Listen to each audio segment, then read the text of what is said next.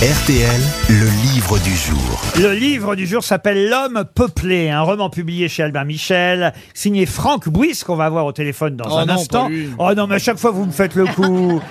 J'ai mes running gags qui valent ce qu'ils valent. mais je bah ils valent ce qu'ils valent, euh, mais il y a un moment donné, on va plus vous payer, vous allez voir, on dira, bah ça vous l'avez déjà Je eu viens aussi. bénévolement et de bon cœur Ah, pour bah, les Français. Tant mieux. Enfin, pour les Français. Oh non, mais- Je reverse tous mes cachets à une association humanitaire, les amis de François. Alors, euh, cet, Ah, c'est au- toi cet auteur, euh, justement, raconte dans ce livre L'homme peuplé l'histoire d'un écrivain. C'est une mise en abîme, en quelque sorte. Un écrivain qui va se retirer à, à la campagne. Harry, c'est le nom de l'écrivain euh, dont l'histoire est racontée dans ce livre. Et il, il balance Harry? Ah, Harry a décidé de s'installer donc à la campagne. Il a quelques difficultés euh, pour écrire, mais il a une belle proposition à un moment donné dans le livre, puisque on l'appelle pour lui proposer l'adaptation au cinéma de son premier roman qui fut donc un énorme succès. Il hésite un peu, sauf qu'on lui propose quand même euh, 200 000 dollars, mais à une seule condition qu'il coupe une scène de son livre qui s'appelle L'Aube Noire d'ailleurs. Quelle est la scène qu'il doit couper dans son livre pour que ça devienne un film? C'est sexuel? Non. C'est sexuel. Ah, Alors, alors mais, mais vraiment Avec un animal hard. avec, Ah, un animal avec un animal. Et ben voilà, voyez Avec un cheval Avec Une- un cheval Non. C'est son jockey et son cheval Une scène de zoophilie. Bonne réponse de Gérard Junior. Eh oui. En tout cas, à un moment donné, Harry a quelqu'un au téléphone qui lui annonce cette nouvelle et qui lui dit « Je t'appelle pour t'annoncer de vive voix qu'une maison d'édition américaine veut acheter les droits de ton livre, L'Aube Noire. Formidable, depuis le temps qu'on attend cette traduction. Il y a juste un détail dont on doit discuter. Je t'écoute. Ils veulent qu'on retire la scène de zoophilie. Alors l'auteur est pas tout à fait euh, d'accord, mais combien il propose? 200 000 dollars. Tu es sérieux? Bah oui, à ce prix-là, très sérieux. Alors je réponds que tu es d'accord. Tu sais ce que je pense de la censure Non, je suis pas tout à fait d'accord. L'autre lui répond. Je sais, mais c'est que trois pages dans ton livre qui en compte 400. Et là, vous savez ce que répond l'auteur? Propose-leur de remplacer génisse par vache si c'est un problème de majorité sexuelle. J'ai trouvé ça drôle. Alors, c'est pas un livre d'humour, Franck Bouis, bonjour. Mais ce passage est plutôt amusant quand même. Bonjour. Bonjour. Vous avez été confronté à ce genre de problème avec vos livres précédents, la censure? Tout. C'est une pure fiction. C'est une pure fiction. Mais tout de même, euh, cet écrivain qui se retire à la campagne, est-ce que c'est vous Est-ce que c'est vous qui pourra euh, euh, écrire et trouver l'inspiration Avez besoin de vous retirer comme ça? Je- J'y vis, je vis, euh, je vis en Corrèze, moi.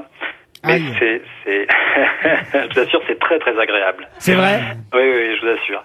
Euh, écrire, il se retire à Paris. Mais sauf que vous, euh, enfin, euh, vous vivez en Corrèze toute l'année, mais peut-être que l'hiver, vous venez à la ville, parce que euh, lui, là, il est à, euh, à la campagne, enneigé quand même. Effectivement, c'est tout, tout se passe dans cette, euh, dans cette campagne enneigée et c'est la confrontation entre deux personnages qui sont séparés par une combe, la neige et le brouillard.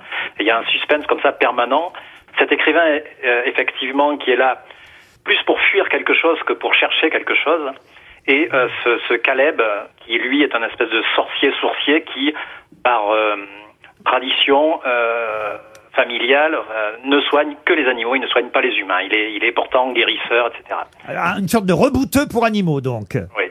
Alors c'est vrai que l'arrivée de ce, cet écrivain, Harry, euh, observé par son euh, voisin euh, rebouteux, c'est très bien écrit. Hein, la, plupart des critiques saluent votre écriture, il faut le dire, Franck Bouis.